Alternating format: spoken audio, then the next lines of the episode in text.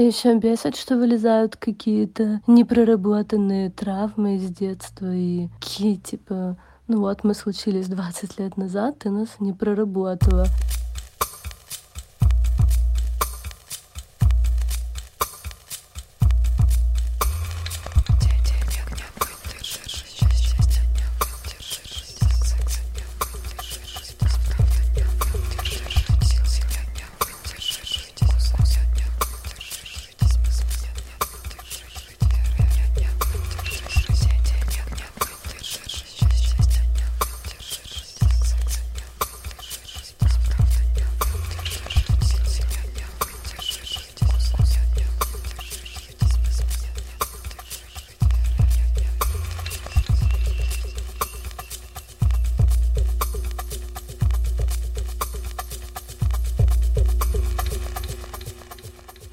Здравствуйте, с вами подкаст «Но вы держитесь» и мы Света Шедина, Алексей Иванов и Алена Крючкова.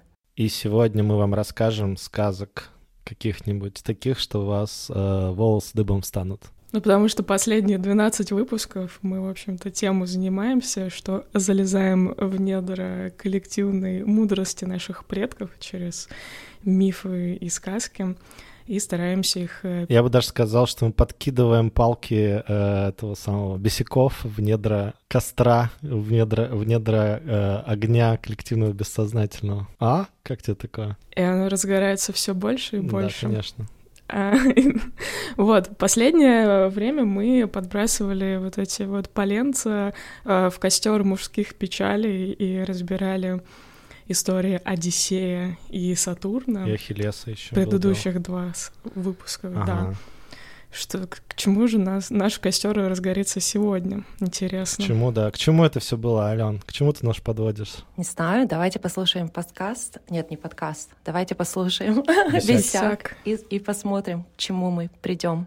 И еще бесит, что вылезают какие-то непроработанные травмы из детства и какие типа ну вот мы случились 20 лет назад, ты нас не проработала. Давай теперь решай нас. Вот вспоминай, что там было, что ты сделала, что ты не сделала. Ха-ха-ха. Почему-то, когда я прослушала этот бесяк, мне сразу вспомнилась э, дурацкая драма из моего детства, когда мой папа с пышнейшими усами в стиле Фредди Меркури решил как-то поменять свою жизнь, и эти усы взял и нахрен забрил. И я его увидела, и я подумала, что моего папу подменили. Я залезла под кровать, долго там плакала и говорила, ты не мой папа, уходи. Но, видимо, я эту драму как-то проработала, потому что мой муж хоть сейчас и с усами, но когда мы с ним поженились, он был без усов. То есть я могу любить мужчин теперь в двух состояниях, и с усами, и без. У меня была похожая история. У меня тоже папа однажды спрел усы, и это тоже вызвало какое-то негодование. Не совсем уверена, что это про любовь к мужчинам с усами или без. Наверное, это про стремление к постоянству. Стабильность. Стабильность. Лёш тоже иногда сбривает, кстати, усы, и совсем по-другому выглядит. Есть такое. Да, у меня просто уже пять лет подряд одна и та же триммерная штука, в которой можно выставить настройку. И иногда, типа, э, раз в 10 раз я ее случайно ставлю на минималку, и потом я такой baby face, знаешь, прям как будто мне 18 лет, и меня сейчас заберут в армию, прям по-любому просто, мимо не пройдут. Войска служения, не знаю, Одину там. Ну, вы все все поняли. Вы все все понимаете. Мы, мы такие ничего не поняли с Аленой, но... У Света такая улыбка, такая пренебрежительная, такая, чё? Чего ты говоришь, Алексей? Но тем не менее, травмы не проработаны, которые были в детстве когда-то. Вот только у нас или у богов греческих тоже такое бывало? Бывало. Всегда интересовало Всякое бывало. Да, я тоже, конечно, хочу... Ну, автор «Бесика права», она говорит, что вот, приходится работать над а, каким-то теневым материалом, который там живет условно с детства. Этого делать очень не хочется, но чувствую, что надо. И я хотела с вами поговорить про греческую богиню, у которой было очень много теневых таких моментов. А, их интересно рассматривать, потому что у нее тень очень такая односторонняя. То есть у, нее все проблемы лежат примерно в одном углу. И мы на а, нескольких историях о ней рассмотрим, как это мешало ей жизнь и как она эту тень свою интегрировала. Как вам такое? Круто. Мне такое нравится. Хорошо. Лёша, тебе как? Вообще. сказку я вам сегодня расскажу про Афину. Это очень интересный такой женский архетип. Она непростая женщина, то есть это женщина, которая очень хорошо и уютно себя чувствует в мире мужчин. Но в нее есть э, непроработанные моменты с женственностью, какое-то даже отрицание женских элементов. И помните, мы однажды как-то разговаривали про Аполлона, мы говорили про его родную сестру-близнеца Артемиду, и у нее в целом есть какой-то похожий элемент, да, но вот что у нее какая-то женственности в ней нету, но она все равно женская богиня, то есть она просто как очень юная девушка. И она как раз в обществе мужчин себя очень плохо чувствует, то есть она все время окружена молодыми этими этими девушками, которые ее свита, а с мужчинами у нее всякие какие-то непонятки. А у Афины есть другой момент, и мы сейчас э, поговорим о том, почему так случилось, что она как раз в обществе мужчин себя очень хорошо чувствует. Она как бы м- и может и предводительствовать ими, и советы им давать, и э, повсячески быть рядом с ними, и у нее, ну, вот наоборот, отторжение женства. Ну, ну, первая, наверное, травма Афины была, когда она родилась из головы своего отца а не как обычно. Да, именно. Да.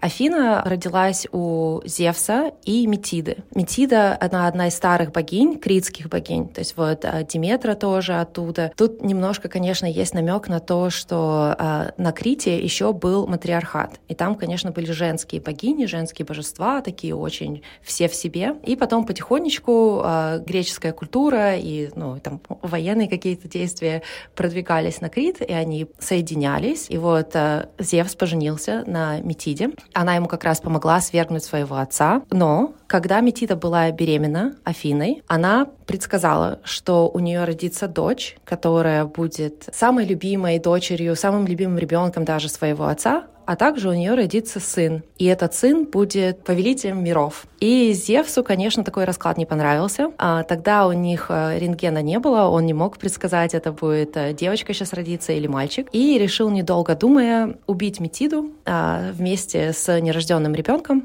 и таким образом избавиться от всех своих таких проблем. Но Метида была могущественная богиня, и он не мог ее просто так нахрапом взять. И он ее как бы обхитрил. Он взял ее немножко на понт, он ей предлагал превращаться все время в более маленькие какие-то существа, там, то в деревце, то в козочку, то в птичку, и потом в итоге он сказал, а можешь превратиться в э, маковую росинку? Ну и, конечно, она превратилась в эту капельку, он капельку эту выпил и условно убил свою жену этим, первую, и нерожденную Афину. Какой хитрый финт ушами. Да, да. Но это опять-таки отсылка к этим сатурнианским темам. А на троне ему тяжело сиделось. Через какое-то время у Зевса начинается какая-то ужасная головная боль, просто буквально раскалывается. Токсикоз первого триместра. Через такое проходила, я его понимаю. Не очень приятное ощущение. И да, у него, ему было очень-очень тяжело, у него раскалывалась голова, и вплоть до того, что он позвал Гефеста. Гефест — это эм, бог кузнецов, и он попросил его расколоть ему голову, то есть буквально открыть ему голову и посмотреть внутрь, что там такое. Гефест, собственно, этим занялся, разрубил Зевсу голову э, топором, и оттуда вышла уже Афина, взрослая во всех своих регалиях, э, любимая дочь своего отца, как и было сказано в предсказаниях. Но, как Света заметила в самом начале, из-за того, что родилась она как бы не из матери, и вот, ну, как бы она буквально дочь своего отца, и еще такая красивая красивый, красивый там символизм, что она родилась из его головы. Ну, как она идея отца даже, да, ну, в какой-то мере. Mm-hmm.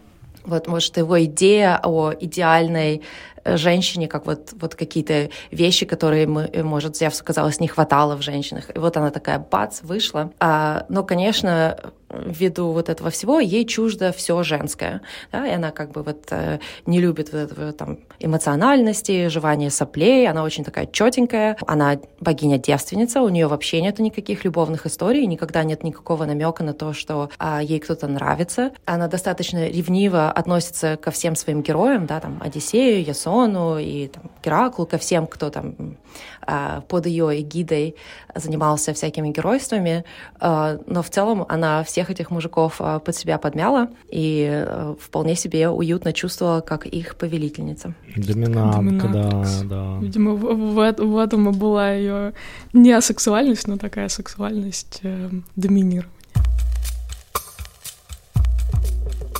Через вот эту призму я хочу рассказать а, две истории. Они очень разные, но если мы будем держать в голове, что вот, вот она такая женщина, у нее есть э, куча преимуществ вообще в этом мире, но в целом она, у нее есть вот эта проблема с женским миром, соединением с женщинами. И через вот этот фокус давайте посмотрим на эти две истории, посмотрим, как ей мешало на самом деле в жизни в некоторых аспектах вот это неумение а, быть женщиной. Первая история про Палладу. Паллада была а, молочной сестрой Афины. Ну, то есть они были девушки, как бы они, они обе были а, богини. Паллада была а, одна из титанов, а, и они были вот, ну, как а, лучшие подруги детства. Паллада была темнокожая, то есть она была прямо очень-очень а, черная девушка, и они как-то нежно очень дружили, и, как водится, занимались всякими единоборствами и спортом. И вот э, однажды они э, метали копье, и Афина случайно убила свою подругу.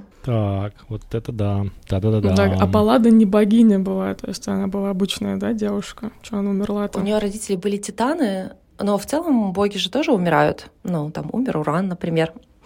Вот. Особенно старые боги. Они как бы не претендовали на прямо абсолютную вечность. Конечно, это был несчастный случай, но все равно это иллюстрирует вот это вот, да, как бы вот Афина пытается что-то делать с женщинами и прямо, прямо с порога косячит. И тут вот наступает этот момент про интеграцию тени. А, Афина была очень... Так. Интеграция тени — это наши любимые слова. Здесь много символизма.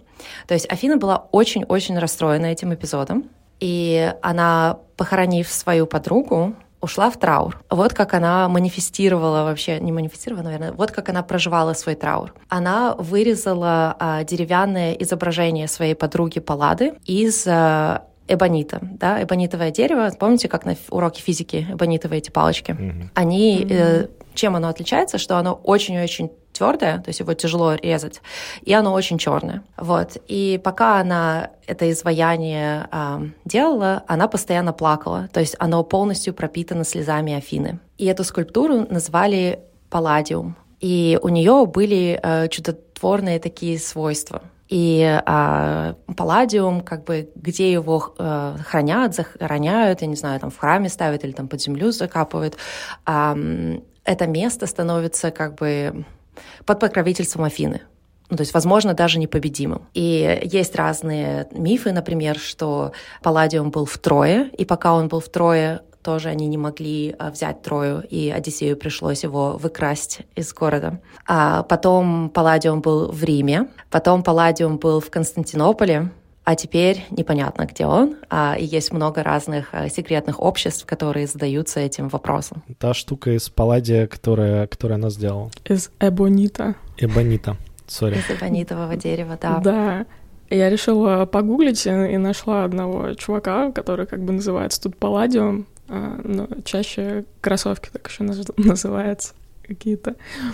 Не знаю, насколько вот эта скульптура действительно соответствует, над которой работала Афина. А почему Афину тогда иногда Афиной Палладой называют? Это... Именно поэтому, и... да. Mm-hmm. И, и второе, Это что она сделала... Теневое, теневое проявление такое? Да, она взяла себе имя подруги. Mm-hmm. То есть как бы... И, и в этом, мне кажется, есть красота этой истории, да, что а, ну, вот случилась такая история, она ну, осознала свое горе, прожила его, да, как-то дала ему выйти через, этот, э, через свое творчество и взяла себе имя Паллады. А, ну, тоже, как, знаешь, это, не, не забудем, не простим. Интересно. Ну, а в чем тут тень ее проявляется? В том, что ну, Паллада как-то теневые ее аспекты реализовывала или нет? Здесь, конечно, все работает э, э, на символическом уровне, да, то есть она пытается быть с женщиной, и у нее сразу же не получается. Она прорабатывает этот момент и берет себе имя. А, давайте я вам сейчас расскажу другую историю. Там прямо тень намного более ярко видна. Mm-hmm. И э, мне кажется, там вот такого вопроса не будет возникать.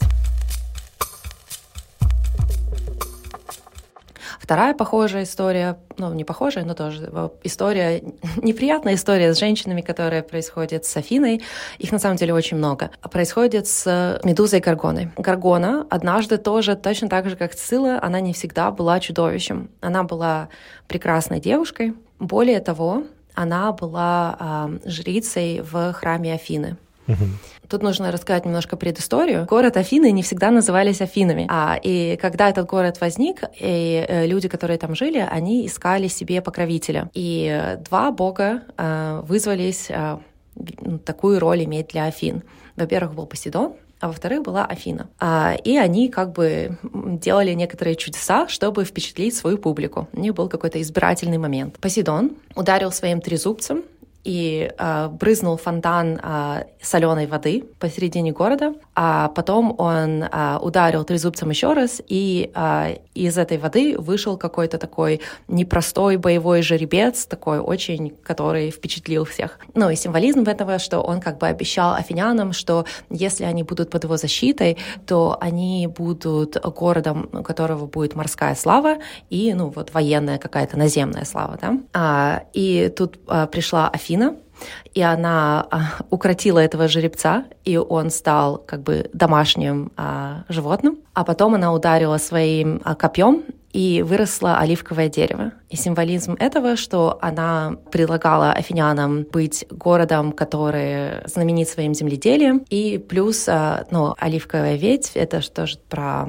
мир, что у них будет мирно, uh-huh. и она им тоже обещала как бы мудрость, потому что оливковое дерево, оно тоже олицетворяет собой мудрость. Uh-huh. И афиняне выбрали вот этот вариант. У Посейдона, конечно, были всякие разные обидки на это дело. И он все время ждал, как бы отомстить Афине. И вот однажды он увидел, что одна из ее жриц а, поднимается по ступеням в храм Афины. И он настиг ее, это была как раз Медуза, и изнасиловал. А так как Афина сама была девственница, то есть все ее жрицы тоже были девственницами. И, конечно, надругаться над ее жрицей на ступенях храма, это был такой плевок в лицо Афины. Тут вот интересно проявляется тень Афины, потому что вместо того, чтобы обидеться на Посейдона, она почему-то разгневалась на Медузу. Mm. Она... Victim blaming Victim blaming, это прям слово, да.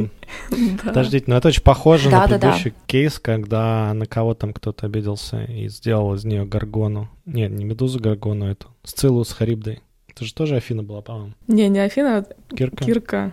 Ну, в общем, путь понятен примерно. Тоже опять мужчину как-то а, отпустили и простили, а женщин там сделали какими-то камнями, а здесь сейчас посмотрим, что же Афина сделает с Медузой. Никакого сестринского, никакой солидарности. Да, есть такой момент, конечно, а, вообще во всяких феминистических движениях вот этот миф про Афину и то, что... А, ну давайте уже закончим эту историю, что Афина наказывает Медузу, она, во-первых, делает из нее монстра, да, то есть ее волосы становятся змеями, а во-вторых, она делает ее лицо таким ужасным, что любой человек, который смотрит на нее, превращается в камень. И тут не только victim blaming, а тут еще как бы и изолировать жертву, да, то есть не только Афина не верит ей, не только она ее наказывает, она ее в самом буквальном смысле изолирует от всего общества. Никто не может даже близко подойти к э, Медузе. Ужасно. Да, да, да.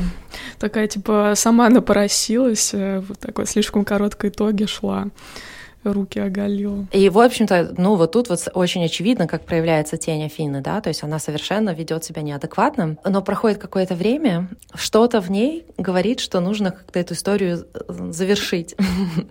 А, там, конечно, не совсем счастливый конец, совсем не счастливый конец для Каргоны, но кончается дело в том, тем, что когда Персей едет в свои уже приключения, одно из геройств, которые ему нужно сделать, это а, убить Каргону. Убить Каргону дело нетривиальное, потому что, ну, потому что она чудовище, к ней нужно как-то там подойти. Это все не так просто. А, но Афина ему помогает. Она а, договаривается с Гермесом, который дает а, Персею свои летучие а, сандали и дает ему также а, свой щит и свою, а, еще такая у нее есть а, плащ-невидимка. И вот невидимый Персей поднимается в башню к Медузе, и глядя в щит Афины, то есть он не смотрит напрямую на Медузу, а глядя на ее изображение, ее отражение в щите, он ее убивает. Mm-hmm. А потом он долго с собой носит а, эту голову несчастной этой женщины, и продолжает много кого из своих врагов убивать, а, потому что вот это свойство окаменять людей а, своим видом не пропадает у этой головы даже после того, как она становится мертвой. Но чем дело кончается, что в итоге он все-таки приносит голову медузы Афине, и Афина как бы одевает ее на свой щит. И теперь она всегда ходит с медузой на себе. То есть немного как она всегда ходит с именем Паллады на себе, также она и ходит с медузой на себе всегда. Это круто. Меня как раз интересовало, что у нее за морда такая на груди всегда, ну, такой как будто чревовещатель немножко, такой маленький какой-то непонятный штучка. Оказывается, вот какая за этим стоит история. Не просто амулет. Вот такие сказки, ребята. На самом деле сказок намного больше. Там есть же и история а, про Арахну. Помнишь, Лёша, ты, мы как-то с тобой, ты даже, по-моему, рассказывал нам в нашем уютном чатике да, ее. А... Слушайте, а подождите, а, а что нам это говорит в плане, ну, бесячка? Что надо смотреть в тень и ходить туда, а не просто так тусить, ничего не знаю? Да, собственно, так и есть, э, что э, в тень придется ходить. Если ты в нее не ходишь, то она будет проявляться всегда каким-то левым левым образом, да, mm-hmm. то есть как бы тень все равно продолжает жить э, своей какой-то жизнью, и если мы туда не ходим с фонариком хотя бы иногда, оттуда появляются всякие монстры, и они начинают рулить нашей жизнью, и, возможно, ведут нас не туда, куда бы мы хотели идти. Да. А если уж накосячила, можно потом сделать амулет из головы обиженного человека тобой. Ну да, то есть, конечно, конечно, а, звучит не очень, но я хочу видеть это как именно, что да, Афина постоянно косячит, но потом вроде как бы хотя бы она начинает с этим жить. То есть она не отнекивается, не говорит, что ничего не знаю, она не пытается забыть эти какие-то моменты, она их берет прямо себе в самом буквальном смысле. Круто. А что ей это дает? Она как-то раскрывается вообще или просто ходит всегда примерно одинаково? Афина не, э, не очень сильно видоизменяется, и, знаете, это очень интересный архетип вот на самом деле. Если подумать, вот такая женщина э, на протяжении всех, э, всей истории человечества, конечно, были женщины, которые очень ярко афинили, их было не так много, да, правильно? Обычно, ну... А что такое affinity? Affinity это, это про что? Ну, на таком самом маленьком уровне, во-первых, любая девочка, женщина, которая папина дочка, немножко Афина. А, то есть вот такая любимица папы. И причем любимица, но не которая, типа любимица и принцесса, а любимица и такая, как маленький мальчик. Помогает папе там чинить машину, еще что-то. И вот папа такой, а вот она, мой любимый сын Афина, там, мой любимый сын Катя. А, потом а, любые женщины, которые очень хорошо интегрируются в мужские структуры, а это почти что все структуры в нашем мире, да, там угу. женщины, которые там ползут по карьерной лестнице и там ползут и, и не жалуются, и как бы там достигают, стремятся. Женщины в сильных лидерских позициях, в них всех есть Афина. То есть в Афине есть на самом деле, ну как бы это, это не исключительное зло, да, то есть там очень много есть всяких ништяков, но Афина в чистом виде это не не то, что неправильно, это очень гротескно. Угу. И, а, а что именно? Вообще мир видел очень мало чистых Афин, угу. а потом, ну, положим, с конца там 70-х, 80-х, ну, пошло вот это прямо яркое феминистическое движение, что женщины могут все, женщины могут летать там в космос, женщины могут быть врачами, не знаю, там, адвокатами, президентами, и все это прекрасно, но а, мне кажется, что вот именно в конце 90-х, начале, начале 2000-х были женщины, которые прямо выкрутили этот а, архетип на максимум, то есть, знаешь, как это, нажали на эту педаль просто и дожали ее до пола. Может быть, в моменте этого и могло быть окей, но уже не так много времени прошло, и мы присытились этим. То есть мы уже, так как это доступный теперь архетип, очень быстро мы в нем разочаровались. И тут а, мне приходит на ум Шерил Сенберг, которая там долго была правой рукой Цукерберга, и она же написала книгу Линин, и по сути эта книга вся читается, ну как про то, что мужчина не будет женщиной. Ну, по крайней мере, на работе, типа, да? будь такой же, как мужики, э, следуй всем свойствам, которые там свойственны мужчине, и все будет окей, да? Все, все женское в себе задвинь на задний план. Ну, потому что это корпоративный сеттинг, вот здесь такие правила, играем по этим правилам. Она не не права. И то, что она написала, мне кажется, если бы особенно она написала там в 90-х, бы читалось вообще очень хорошо. Но эта книга очень-очень быстро состарилась, да, то есть уже если ее прочитать сейчас, в 2022, она читается нелепо, да, то есть уже как бы никто не хочет, чтобы женщины были мужчинами, все хотят поменять корпорации, чтобы в корпорациях было удобно всем людям, а от этого будет счастье. Еще такой же персонаж был здесь, тоже как бы, да, Шерил была в Фейсбуке, а, помните, Мариса Майерс, которая была в Яху, которая тогда еще это до пандемии, она была их CEO, отменила у них э, работу из дома, да, отдаленную работу, хотя они тогда могли работать, э, чем была очень ненавистна им. И знаменита больше всего была тем, что а, вышла на работу, причем ну, на полную ставку два, через две недели после родов. А, и как бы говорила, что вот она показывает, дает пример своим сотрудникам, вообще женщинам во всем мире, что ну, вообще роды здесь как бы меня ни от чего не останавливают. Я думаю, у нее был, было вот такое послание, и это был, наверное, год, я хочу сказать, 15 15 и уже тогда это считывалось как дичь да, то есть люди говорили, угу. это, это не прикольно, это совершенно беспонтово, и ты не даешь никому никакого позитивного угу. примера, но читается как встать с операционного стола, когда тебе там аппендицит вырезали, и прямо там, знаешь, дошивая на себе, пойти на работу. Хорошо, а есть какой-то пример нарратива, который больше подходит? Вместо Шерил Сенберг и Марис Мейерс условных, возможно, есть кто-то, кто больше подходит на роль человека, который гармонизирует и мужское, и женское в работе, там, ну и вообще вот в этом всем. Как вы думаете? Я думаю, очень много женщин прекрасно справляются.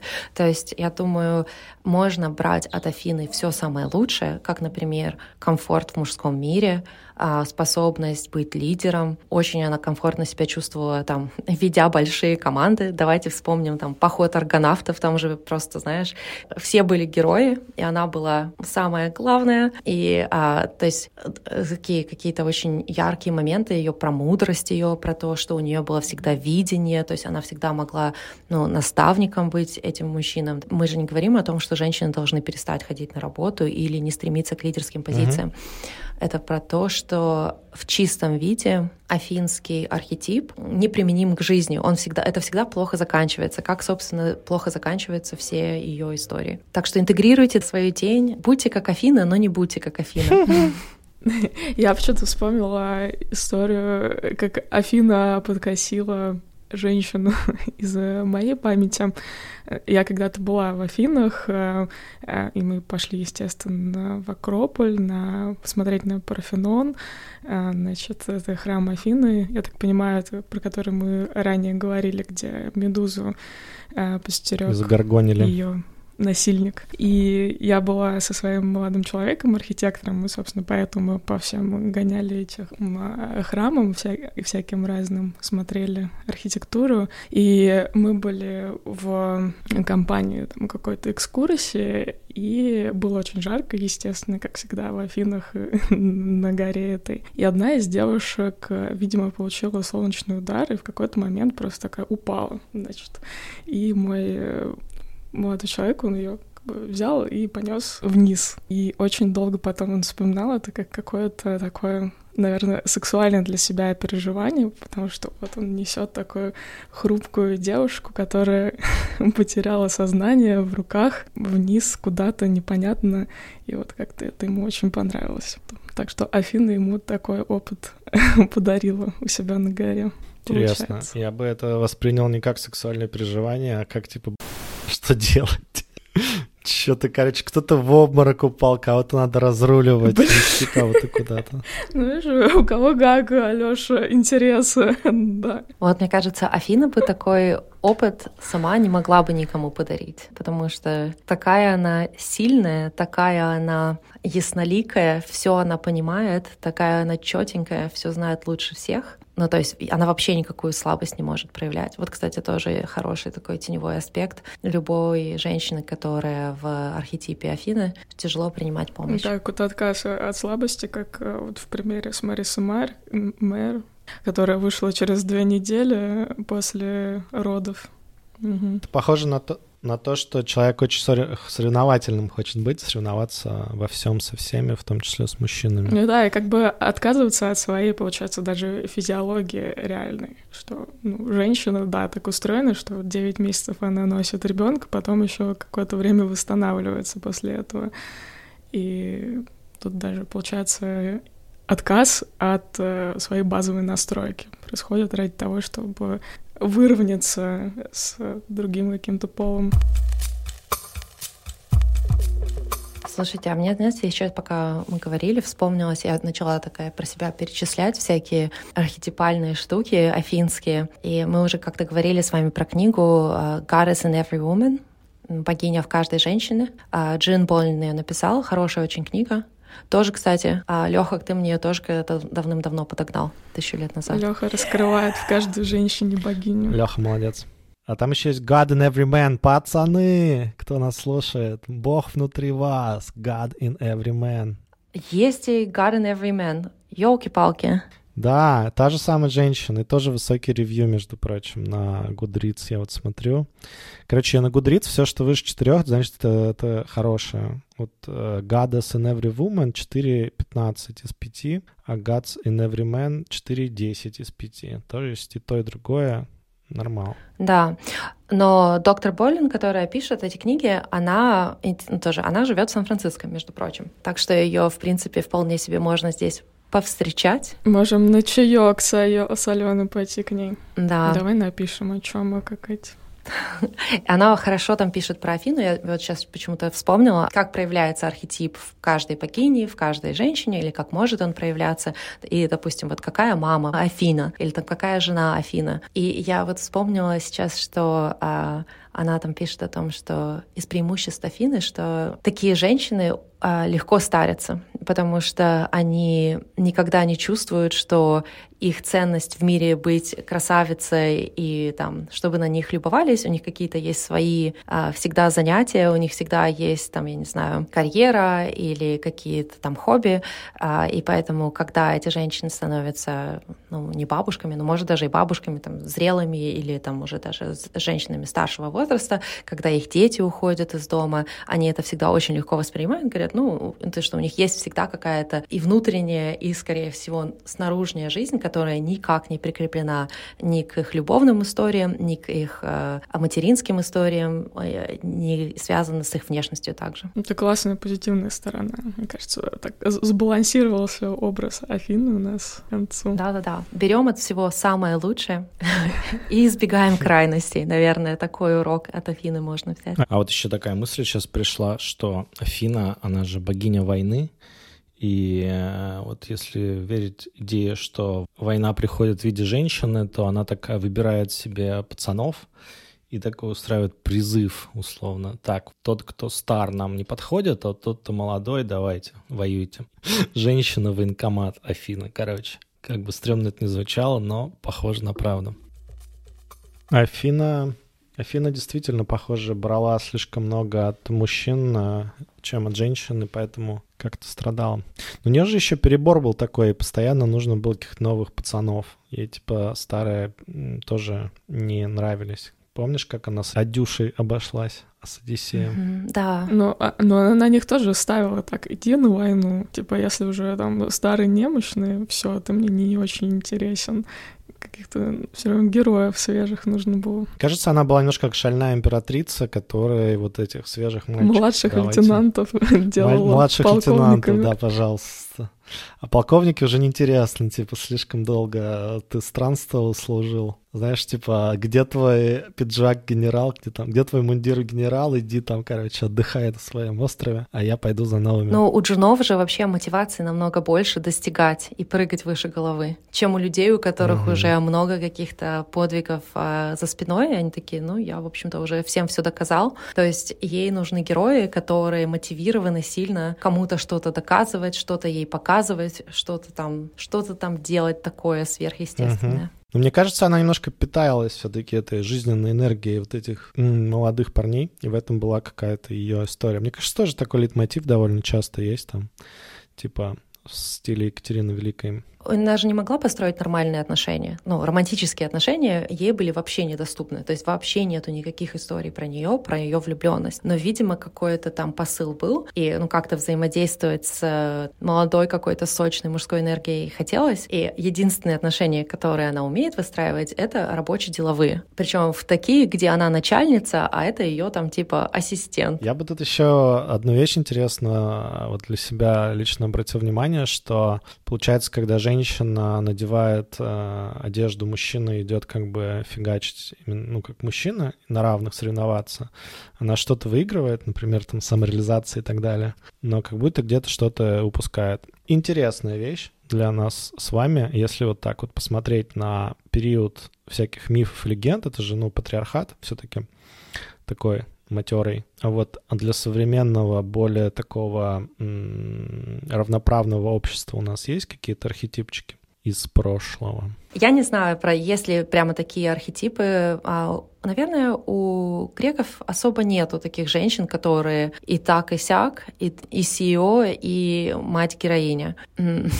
Скажу тебе свою левую мысль, которая пришла мне в голову, раз уж я ее думаю. Левая мысль самая вкусная. Ты сказал про то, что что бывает, когда женщины одевают на себя мужскую одежду. И мне сразу подумалось о том, что вообще в греческой традиции Афину никогда не изображали обнаженной. Любую другую богиню, mm-hmm. да, а она всегда mm-hmm. в своей тунике, да, у нее всегда это, э, она причем туника у нее непростая, она рас, э, украшена аэгами, молниями, ну, символизирующими то, что, она дочка Зевса. А, то есть она всегда при костюме, в этом своем шлеме, и даже есть какие-то поздние изображения, ну, поздние, как мы там говорим, там 1700-1800 какой-то год, где Афина, типа, голая. Но это, конечно, не соблюдено, то, ну, то есть греки бы так никогда ее не изобразили. Потом запрос на нюц уже пошел.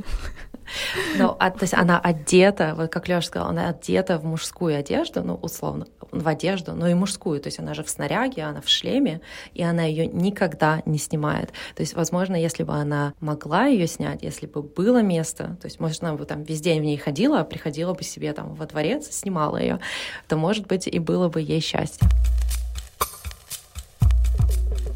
Можно авторкам бесяков вроде этого что-то посоветовать, может быть? Автор вроде все знает. Там, я даже не уверена, если у автора проблемы с э, какими-то афинскими аспектами. Автор просто говорит, есть теневые аспекты, не хочу туда гулять, но надо, бесит. Это как мусор выносить. Никто не любит, но надо. Ну и качество жизни это обычно увеличивает. Да, конечно. Так что go-go. Выносите мусор. Enjoy да, the show. Иногда. Ну что же, давайте прощаться. Давайте. Давайте. Давайте. Что-нибудь хотим сказать? А, например, э, почему бы, вот если вас тоже что-то бесит, вам не зайти в наш замечательный бесячий бот и записать какое-нибудь высказывание, начинающее с «А вот меня бесит то-то и то-то».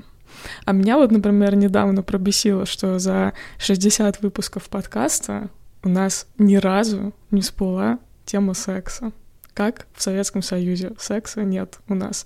Поэтому вас, если что-то бесит такое, давайте уже наконец-то займемся просвещением и запишем такой выпуск.